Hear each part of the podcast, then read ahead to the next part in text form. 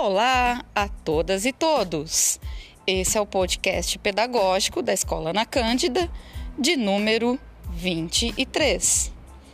E hoje, segunda-feira, 3 de maio de 2021, iniciamos o nosso segundo bimestre. A boa notícia é que os prazos do primeiro bimestre foram prorrogados. Portanto, os alunos ainda têm até o dia 21 de maio para realizar as AAPs. Assim como os docentes têm até esta data para